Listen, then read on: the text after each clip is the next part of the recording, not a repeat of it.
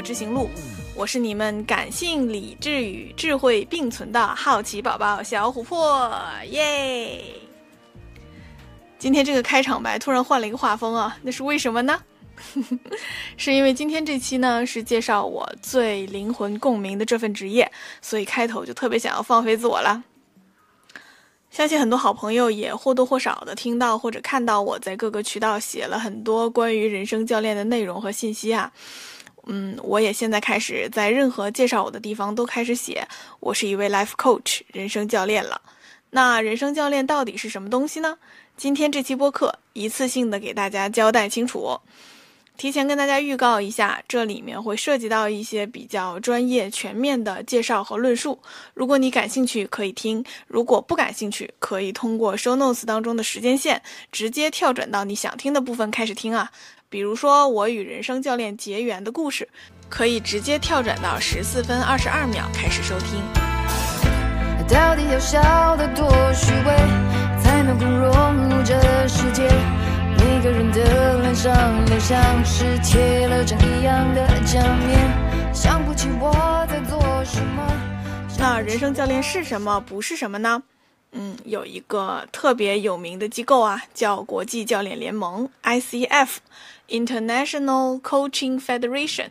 他对人生教练的定义是：人生教练通过与接受教练者建立合作关系。使用引人深思并富有创造性的方式，最大化的激励他们发挥个人潜能与职业潜能。具体来说呢，人生教练分为个人教练以及团体教练。我目前在做的属于个人教练，通过与被教练者进行一对一的对话，帮助他发现自己内心的追求，突破人生路上的卡点，疗愈、释放情绪，获得个人成长。那这种呃教练技术，因为它有特别强的抽象性和特别底层的针对人脑认知发展的模型，而能够广泛的应用在社会的各个领域当中啊。教练技术当中融合了呃脑神经科学、心理科学、管理学这些学科知识，可以帮助被教练者增加自我觉察，提升自我驱动力，找到当下问题最适合的解决方案。说白了就是专门解决。知道了很多道理，却依然过不好这一生的问题。通俗一点来讲，教练做的是什么呢？他会帮助人们从现在去到想要的未来。Life Coach 在国外是一个比较普遍的职业，只是在中国现在还没有普及。在一些很多大企业的高管，他们都是会有专门的自己的呃人生教练的 Life Coach 的。比尔盖茨就曾经说过，每个人都需要一位教练，因为我们都需要给我们反馈的人。这正是我们提升改善自己的方式。还有一些朋友可能看过一个美剧，叫做《亿万》。那么这里面有一位女士叫 Wendy，她就是一位教练，叫 Performance Coach。他会帮助男主去梳理一些工作当中要做一些重大决定的时候的一些心理状态，然后帮助他更好的做出决策。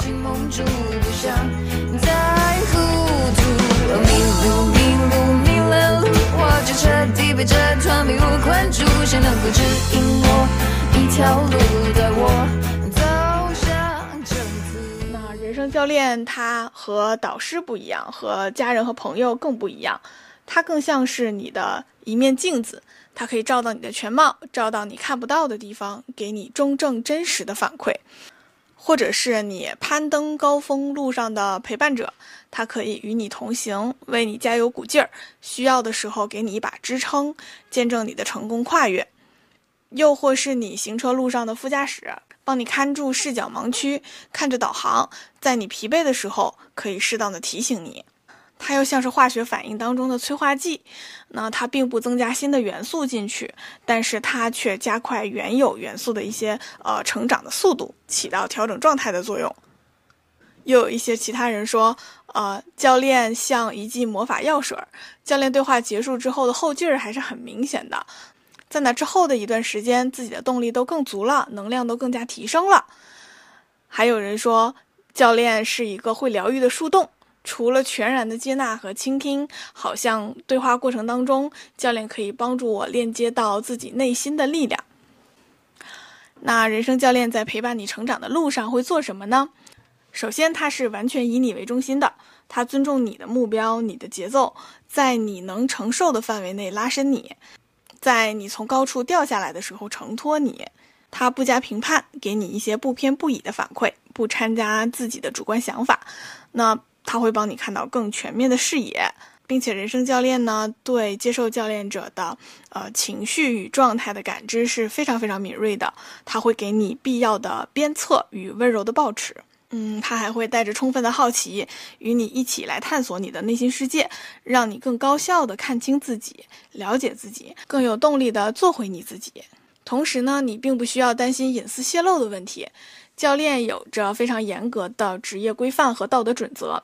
他会对接受教练者，也就是 coach 的个人信息绝对保密，并严格遵循教练的道德规范去支持接受教练者。教练还会与长期的接受教练者去签署书面的保密合同。那这种保密合同肯定是具有法律效力的，严密的保证接受教练者的隐私安全。啊，这里跟大家说明一下，大家可能会听到 coach 和 “coachee” 这两个单词哈。那 coach 就是从事教练技术的人，那 “coachee” 呢刚好和 coach 是相对应的，他就是 coach 对面的那个人，呃。英文翻译过来，经常很多地方会翻译成被教练者，但是我个人的偏好是会比较喜欢叫他接受教练者，因为被教练者对我来说感觉太被动了，听上去特别被动。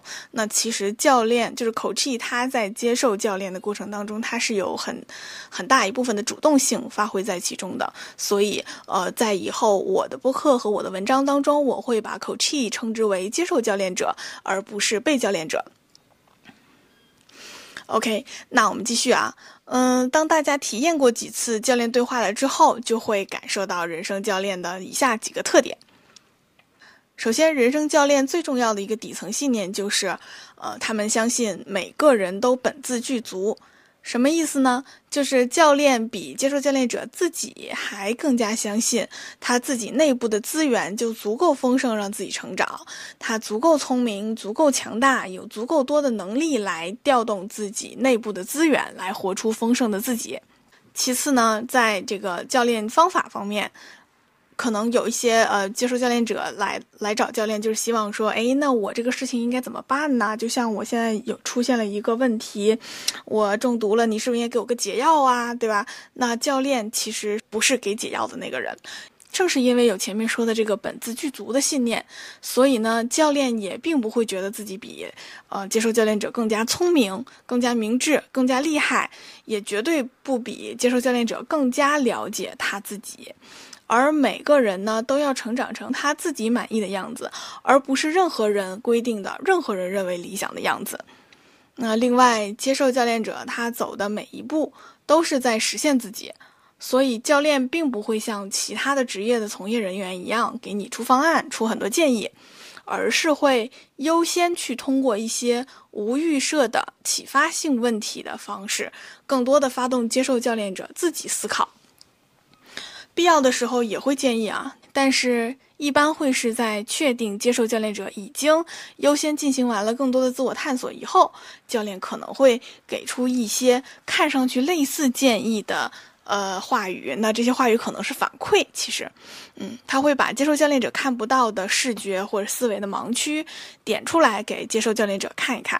那还有的时候，如果接受教练者明显是被一些呃信息差，他不他所不知道的信息差给影响了状态，那作为教练呢，呃，如果是我的话，我会选择告知接受教练者这种弥补这种信息差，告知他这个情况，然后直接帮他嗯解决这种误会。但是这种这个问题呢，是告诉还是不告诉，就属于每个教练自己的个人风格了，有一定的从业标准的灵活度在。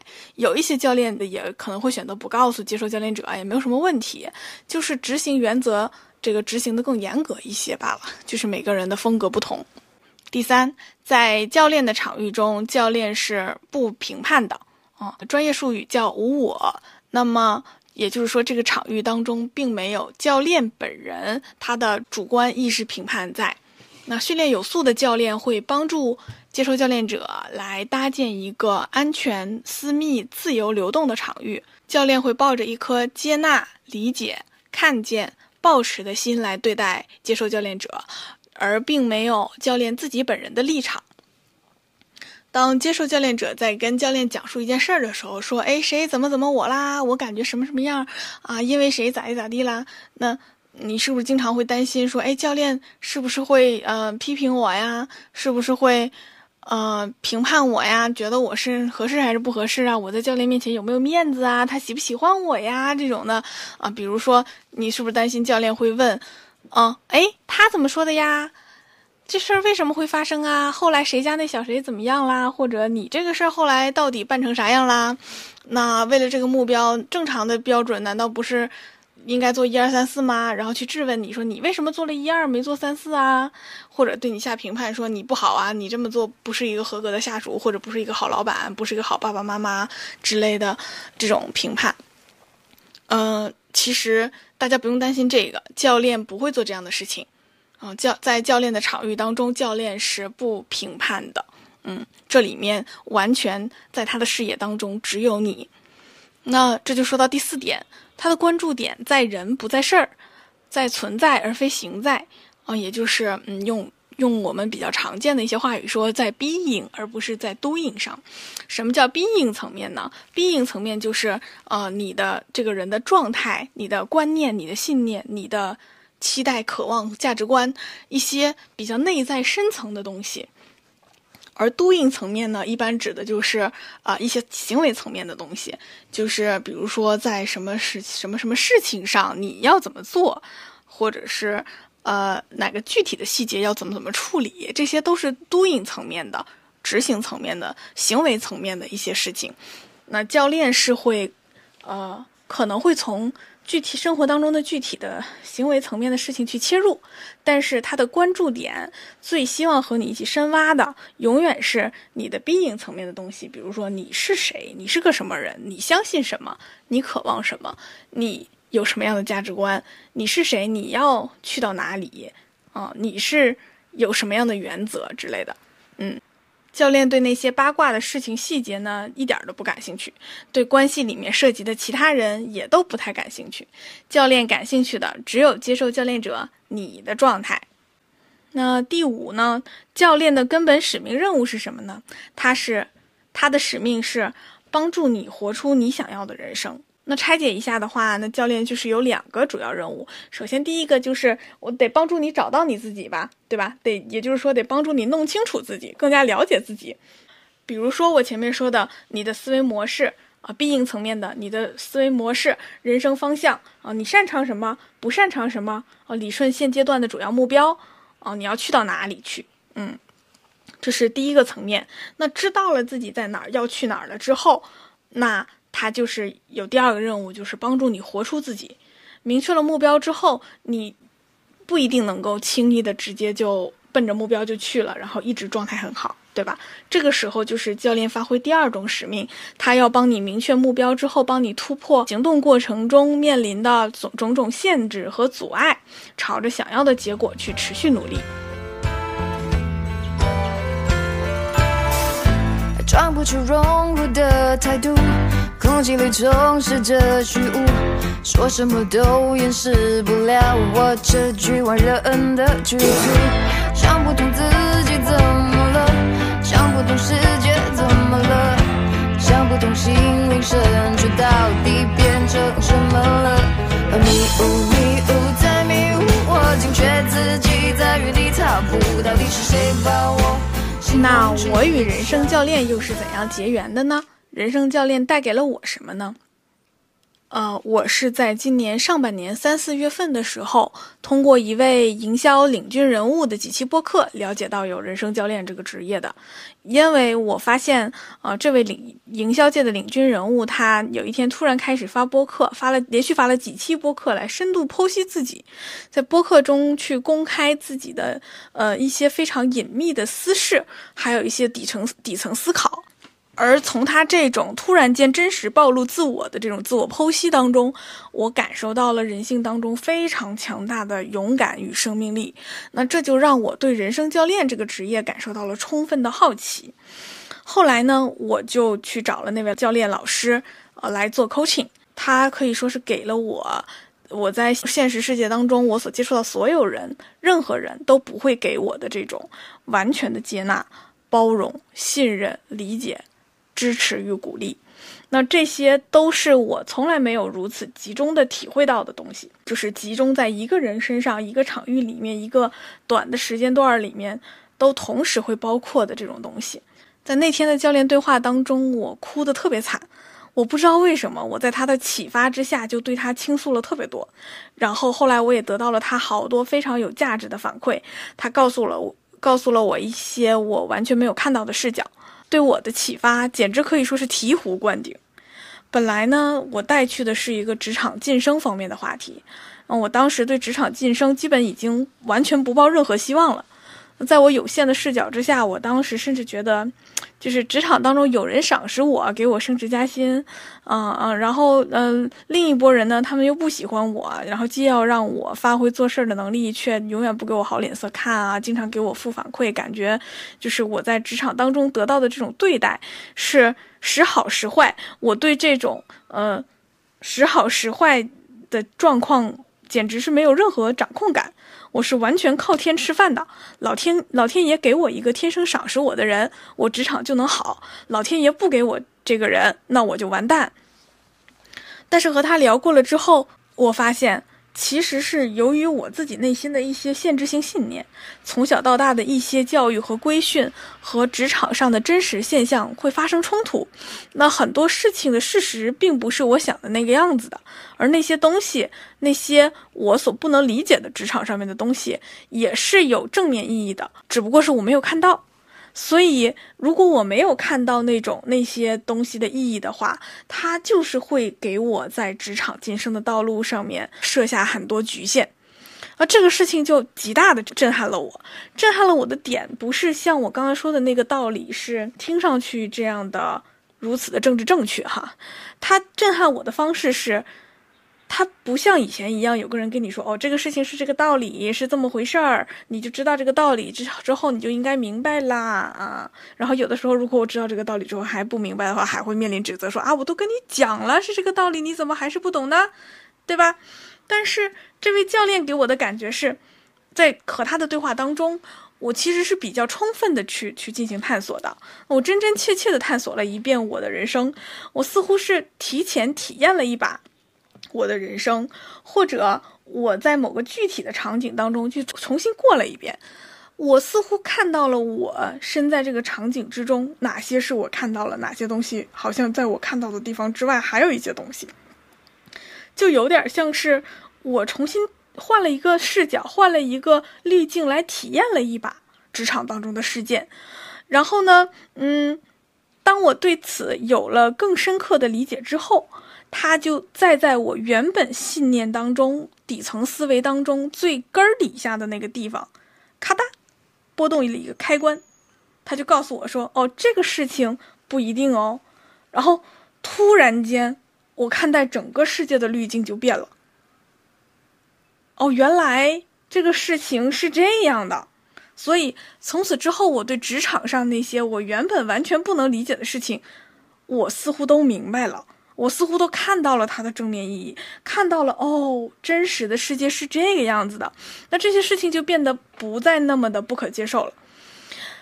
那接下来的第二步就是看到了这些之后，我有一个非常重大的发现，就是我发现我职场上面一直想要追求的那个东西，很有可能并不是我内心真正使命驱动我想要的那个东西。这个发现对我来来说是相当巨大的，就是。嗯，我以前一直觉得我的人生轨迹应该就是在职场当中，从专员升到经理，从经理升到总监，从总监再升到 CMO，那它就是一个。嗯，爬梯子的过程。那我每升一级，就好像升级打怪一样。那么我就是取得了比原来更大的成就。那我最想要的就是，直到有一天我去当当到一家公司的 CMO，那我就是时刻在聚光灯下的那个人。然后我有团队支持我，然后我又有那种啊一人之下万人之上的感觉。其实真相是我只看到了这个 CMO 这个位置和总监的这个位置，它光鲜亮丽的一面。我我其实没有看到他背后其实是要忍受很多他不能做自己的时候，他必须要去在一些情况下去博博弈的时候，他很多时候要用一些策略，很多时候要用一些管理手段啊。但是这些东西都是职场当中的真实，它并不总是那么光鲜亮丽的。那我之前为什么想要追求那个东西？大概率就是因为我没有看到那些真实的东西，在背后可能我没有那么想要的那些东西。这个发现对我来讲，这个意义真的是相当巨大的。大家可以想象，它它就完全逆转了我接下来准备如何度过我这一生的方式。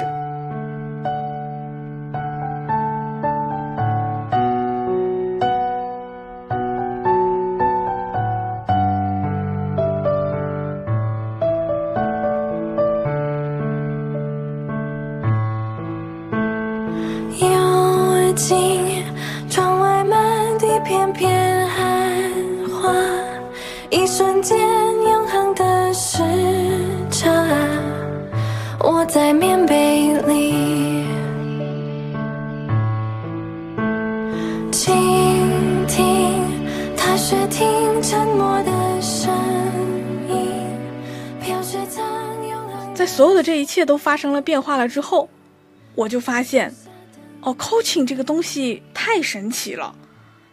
更重要的是，我觉得我能干这事儿，你们知道吗？就是因为根据我的观察，教练在这过程当中他做了什么呢？他会非常敏锐的体会到我的感受，我的逻辑。我的情绪、我的信念、我的思维框架、我的等式，这些事情，本来就是这些东西，本来都是我最最感兴趣，并且有一些天赋在身上，就是我可以比较容易去在别人身上感知得到的这种东西。那我感知别人的这种能量是天生在我身体里就有的，而且呢，我的逻辑也已经在这么多年的工作当中被培养的不错了啊，很多复杂的事情的分层我也都能分开，所以。那我岂不就是在教练我客户的时候就会思路非常清晰吗？那绝对就可以给我的接接受教练者有非常非常强大的指引啊，对吧？那我原本如此，我不就天生就是个做教练的料吗？呃，大家别笑我大言不惭哈。那具体哪些特质可以支撑我作为一位呃比较合格的教练呢？那越接近三十岁啊，随着我的自我觉察不断的升起，我就越会发现，每个人都面临着自己意识不到的自我的限制，包括情绪上的、信念上的和思维上的。那我没有做教练之前，我就有一些需求非常明显的没有得到满足。这里呢，我不愿意用优势、劣势或者长板、短板来形容他们啊，我们就姑且将它称之为我的个人特质或者需求吧。那首先就是我发现，在我的视角下，我会发现很多普通生命的闪光点没有被看见。我相信每个生命都有闪光点，每个思想顿悟转变都有价值，都值得被看见。而现在所有的营销节目、自媒体都在关注大咖的光环，那大家没有把大咖当做一个人来看待，他是不圆满的，他是嗯不立体的。只有聚光灯下光鲜的一面，而没有磨难、阴暗、危机、挑战、紧张、代价等等等等。我感觉大咖的阴暗是如何度过的，还有普通人的闪光点，这两种情况都值得被人看见，但他们现在是没有被得到足够的看见的。那大咖的低沉、消沉的时刻，以及普通人的闪光点，它就没有价值吗？相反，我恰恰认为他们非常有价值。那我特别希望能够有一个平台，或者是什么样子的方式，能够把这两种信息放出来给全世界看。这是第一个点。嗯，第二个呢，就是。我有过度的乐于助人的情节，我经常会做利他不利己的事情，所以我会面临一个人生的议题，就是平衡利他与利利己的关系。如果我有这样的一个议题的话，其实我是比较容易去帮助他人的。帮助他人是让我感觉到比实现我自己的一些利益和目标更为享受的一件事情。当我发现我所处的场域当中有一些事情需要被做而无人去做的时候，那我基本上一定会挺身而出去尽那个责任，而不顾自己舒不舒服或者是否对我自己有利。那比如说，我很小的时候，就是在小学的时候，要在运动会上走方阵，那老师要求穿白鞋，我有两双白鞋，我就一定会把更白的一双白鞋借给别人，然后自己穿不那么白的白鞋。这种损己利人的行为，经常被大家称称作是乐过度乐于助人啊。嗯，你帮助别人太过了，以至于损伤了你自己的利益，这是一种很不合理的行为。但是我就是天生有这样的偏好，我也不知道为什么。那我的哲学就是这样。那我这样的一种利他的情节、过度助人的情节是无处安放的，我需要找一个地方去安放。而职场并不是这样一个很适合做这些事情的地方。嗯，第三个点就是每个人，无论他对我是好的还是坏的，我都能看到他们好的一面。我曾经为对这一点，呃，为这一点。对自己非常的自责，我觉得我也会像其他人一样想，去指责自己。你为什么这么傻呢？人家都伤害你了，你居然能够还能够看到他的无奈与心酸，你这就是过度的善良，你这个就是傻，就是圣母心。那确实就是每一个人他对我是好是坏，我都能看到他们好的一面，因为从他们的角度来讲，维护自己的利益，这个就是非常正当的。嗯，我会看到，嗯，可能会跟我站在利益对立面的那个人，他陷入了自己的思维闭环里面，导致他必须要伤害别人，或者是损害别人的一些利益，他才能够满足自己的一些诉求。那这种时候，当我看见这些，我就会觉得他挺可怜的，我对他心里面就会生出一种悲悯，所以这是我心底里面会冒出的一些念头，被我自己捕捉到了。嗯，但是别人会非常。非常难认同我这样的想法。然后还有第四点，就是我跟别人在沟通的过程当中，我的直觉和呃情绪感知力一般非常准，这个事情可以值得好好的利用起来。但是之前在我日常的工作当中，嗯，职场呢，它是一个特别注重规划和逻辑分析，还有举证的一个场域，所有的论述要非常的清晰、有理有据，嗯。它就不是跟日常生活一样，我很很多很多时候日常相处，我就说，哎，我感知到了，我有一个直觉，我就觉得你应该怎么样啊？或者在教练语境当中，这个直觉和感知力也会非常鼓励的被运用，但是。嗯，在职场当中，这种没有证据的一些呃论述是不被推崇、不被认可的。他们就会说：“哎，你这个人做选择是不是很随机呀？或者说你做事情不是有理有据，你拿不出证据来，那你这个在上面谈就是空话。”所以我不能只说我，我觉得我直觉要做这个事情，我需要拿证据出来。那在这就，所以在这个职场当中，我就觉得我的直觉、我的洞察力和我的情绪感知力，我没有办法在职场当中得到一个非常大的发挥。那我需要为他找一个地方去发挥。第五点呢，就是。我是一个非常关注人，经常关注人大于关注事儿的这样的一个人。可能会有人，嗯，说 Amber，其实你不是经常沟通的时候对事不对人吗？你不太关注别人的感受啊。但是事实上是，嗯，我在沟通工作的时候，我的当时的目标就是把事儿做清楚。这个时候其实，嗯，它并不是我作为一个人，在我有选择的时候，我就一定会做了这样的一个抉择。没有。那如果真的让我去自己发自内心去做抉择，我一定是更加愿意优先关注人，而不是在于这个事儿本身做不做得成的。职场这么多年的工作习惯吧，把我规训成了一种呃可以完全以目标为导向、结果为导向的这样的一种工作作风。但是我自己的内心是特别希望优先去关注人，而不是事儿的。所以现在的这个状态呢，就是我觉得我可以达到一种。一种自如的选择，就是当我发现，哎，我在这个场域里面需要优先关注人而不是事儿的时候，我就可以更多的发挥我的本能。那如果需要在工作，在一些工作当中，或者我们现在在创业做一些项目当中，其实是需要做一些以结果为导向的一些任务的话，那我还是会优先关注事儿啊。这个就是具体情况具体分析。嗯，那就说回到我职场的，我在职场工作的时候，经常，嗯，如果我们去做一些市场调研啊之类的，调要调研着调研着，我就会发现我的注意力就会想要关注到人身上。我经常在问一些调研问题的时候，问着问着就会关注说，哎，那你是怎么想到要做这件事情的呢？那你为什么做这个不做那个呢？那你是发生了什么事情？等等等等等的。所以我 always 想要关注人。那别人就会在想，你是在帮我们做市场调研吗？还是你在做一个人物专刊？嗯，然后，嗯，第六点就是，我是一个特别能够沉浸在别人的生命故事当中的人。啊，我不管是小的时候看小说，还是后来长大了看电视剧，我都是会很容易沉浸在故事当中，不能自拔的。真的有那种超级沉浸的感觉，想出出不来的那种困扰。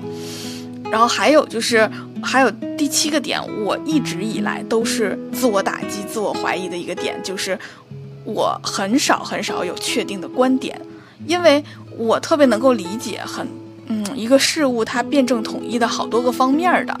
那如果各个方面我都能看得到的话，那我就很难下论断说这个事情就是怎么怎么样的，或者是我们就是主张怎么怎么样的，就是。嗯，跟一些很有才华的同学和朋友相比的话，他们会特别容易能够提炼出自己的观点，然后那些观点亮出来了之后，会呃非常有影响力，帮助他们赢得了很多的呃注视的目光。嗯，但是我那个时候，当需要演讲或者需要需要表明自己态度的时候，我其实这么多年了都一直非常的困扰，在于我提不出来我的观点。我没有什么主张，所以我一直是这样，嗯，自我鞭笞的，我自我批评说为什么啊？别人都有观点，怎么就你没观点？但是当我学了教练了之后，我发现其实人生教练就是在教练的场域当中就是不能批判的，不能评判的。那你越没有观点越好，你越能接纳，呃，辩证统一的各个方面。其实是越有利于你去保证教练状态的，所以因为我有这样的一个呃特质，我就会与其他的同学相比更容易进入教练状态一些。所以这些以上我提到的这些七点都会是我做教练的一些优势。所以大家现在可以明白我吗？就是有这么多的特质都会支撑我能够做一个非常好的教练。那。我很难不认为教练就是我的一个神圣的天职。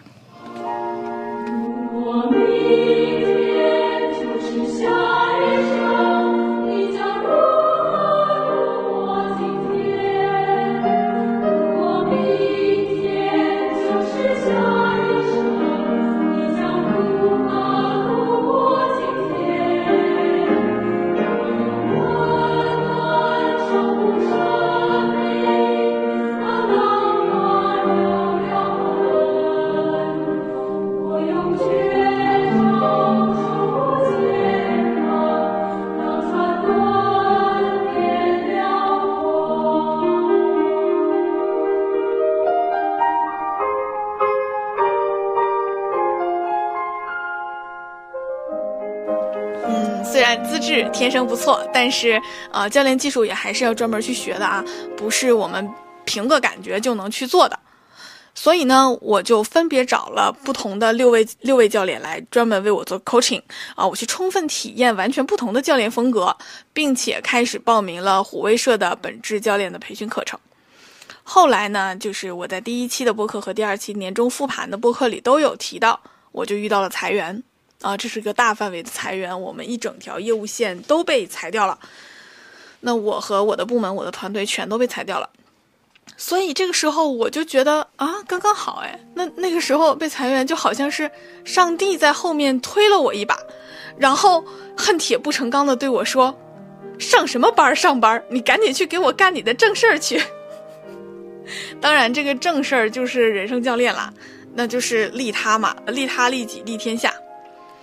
呃，然后我还发现这件事情，人生教练这件事情是跟我在呃去年我二十九岁的时候呃，我我为自己树立的一个人生使命就是疗愈自己、疗愈他人是非常一致的，所以呃，我就毫不犹豫的去拥抱了人生教练这个职业。后面发生的事情你们就知道了。我分别上了两次两个月的培训班，直到现在，在二零二三年底的时候，呃，这下半年呢，我专门转型成为了一门一名专职的人生教练。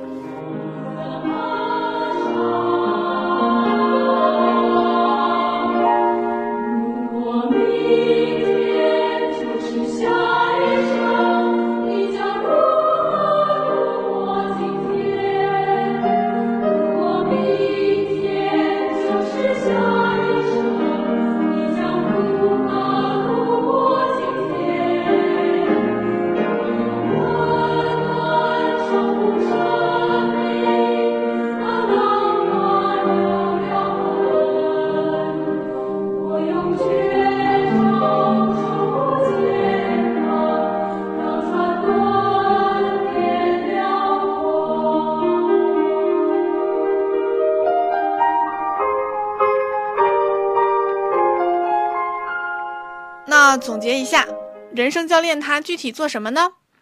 他会通过一对一的对话来探索你想要的状态以及当下的状态，并且对这两种状态都有了非常清晰的认识之后，帮助你找到能量，找到充分的内在资源来供能给你自己，让你自己身体里爆发出强大的能量，来支撑自己越过一切障碍，来达到你想去的那个地方。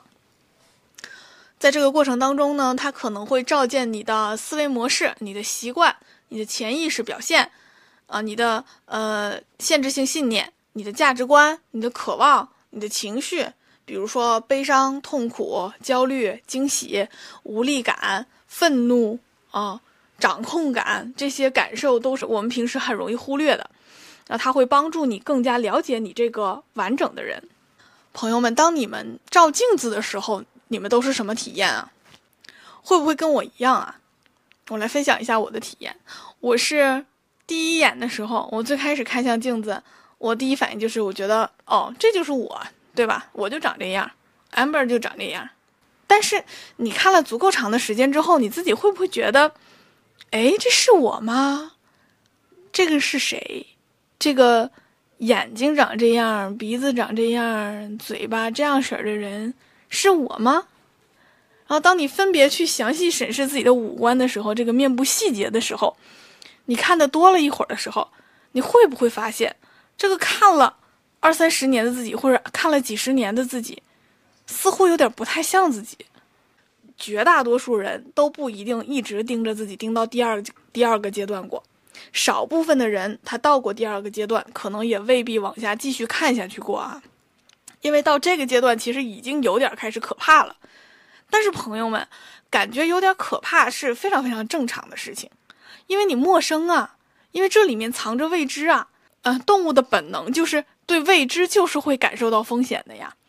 但是我的体验是，啊，以及学习的人生教练之后，更加让我去坚信、笃定的是，我们要继续看下去，分别在不同的细节当中去体会到。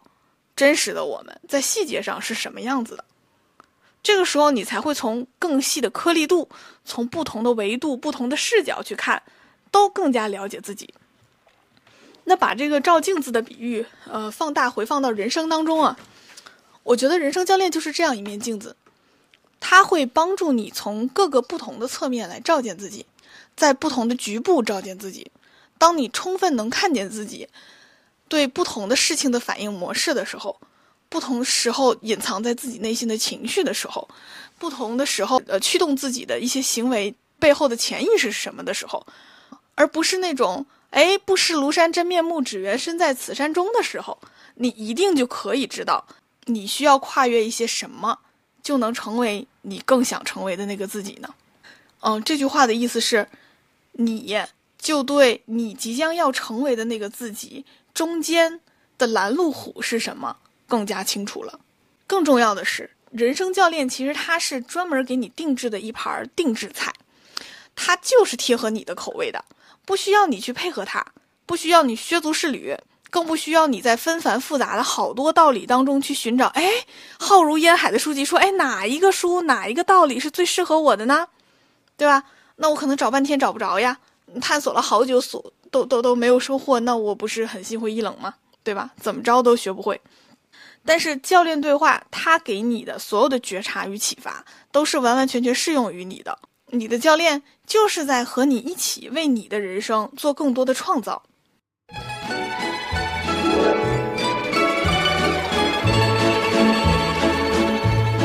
When I was just a little girl, I ask my mother, What will I be? Will I be pretty? Will I be rich?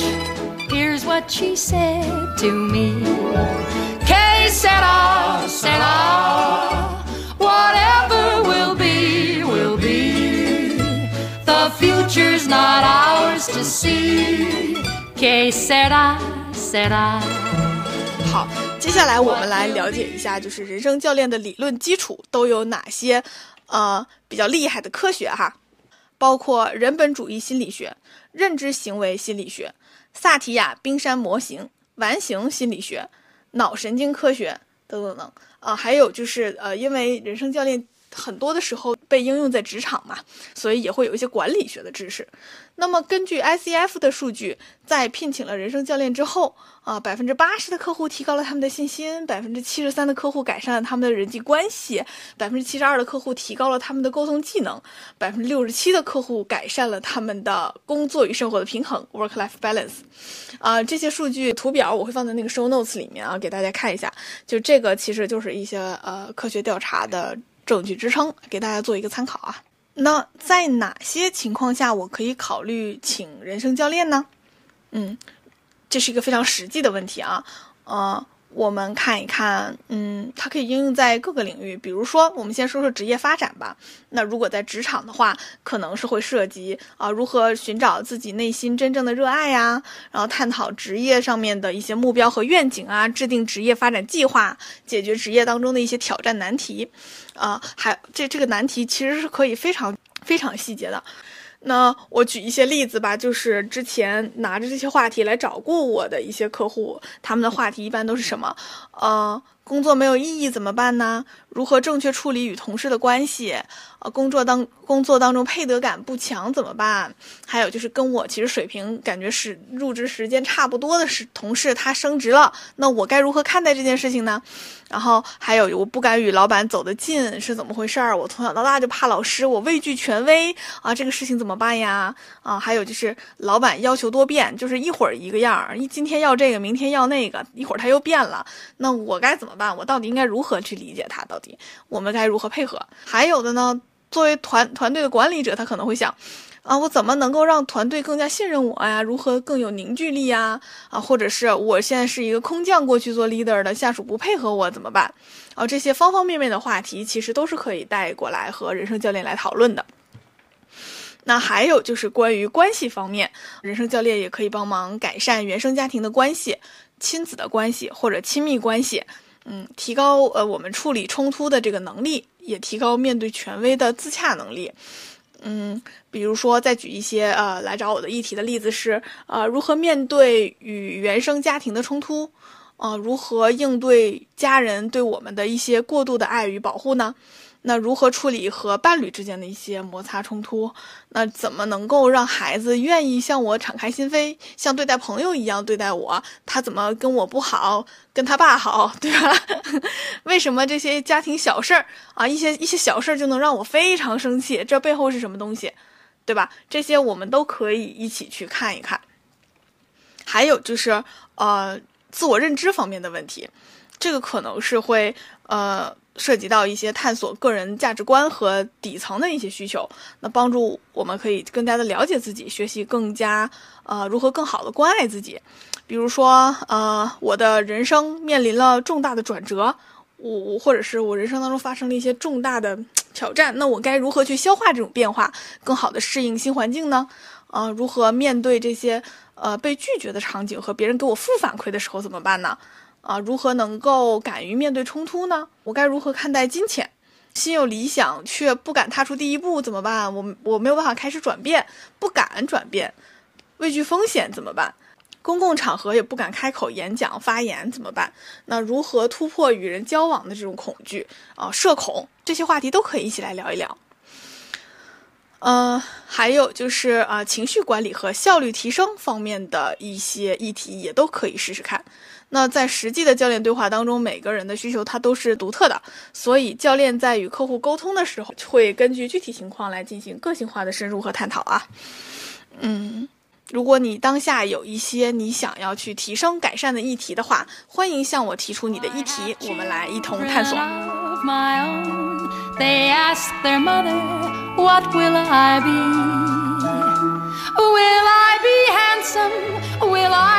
I I tell them tenderly, Hey, set off, set off, whatever will be, will be.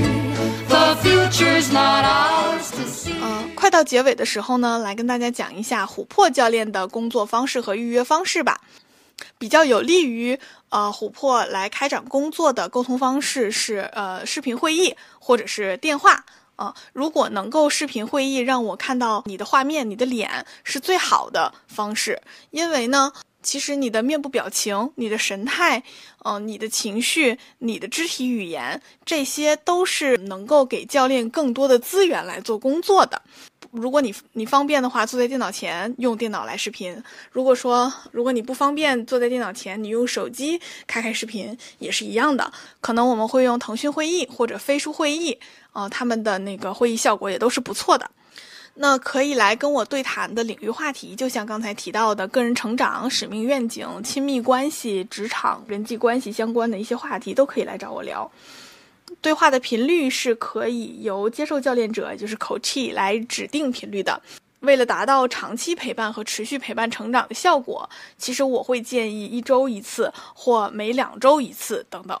那么我呃最低的频率，我会建议不要低于每个月一次，保持一个固定的。相对来讲比较紧密的对话频率，其实是对客户和教练关系都好的一种方式啊。对客户好的就是，其实人生当中每过一两个礼拜的时间，其实足够我们人生当中、生活当中发生很多很多事情了。那我们对生活当中很多事情的一些理解，他你如何理解这些事情？你如何推进这些事情？那可能它都会影响你呃下一步的发展。如果能够及时看到一些当下的模式的反馈的话，就会对你的发展更有利啊。那我的教练风格是呃不带评判，开放好奇。我会关注动力潜能的激活，对情绪非常的敏锐，也可以非常温暖的抱持。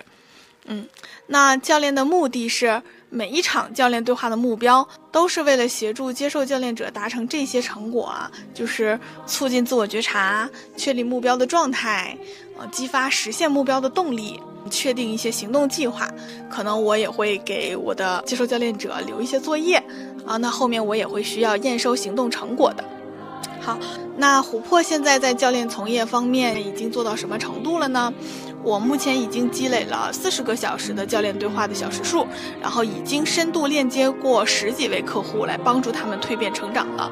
体验过与我的教练对话的这些客户呢，他平均的打分是九点七分，所以就是体验过的都说好啊。感兴趣的大家欢迎通过 show notes 当中展示的我的微信号来与我连接，尝试自我探索。好的，那期待大家更多的反馈。大家有什么想法、需求和共鸣，也都可以在评论区、在留言当中写出来啊。呃，喜欢或者拍砖都可以啊，欢迎。那我们今天的人生教练是什么？这一期播客就先录到这里啦，下次见，拜拜。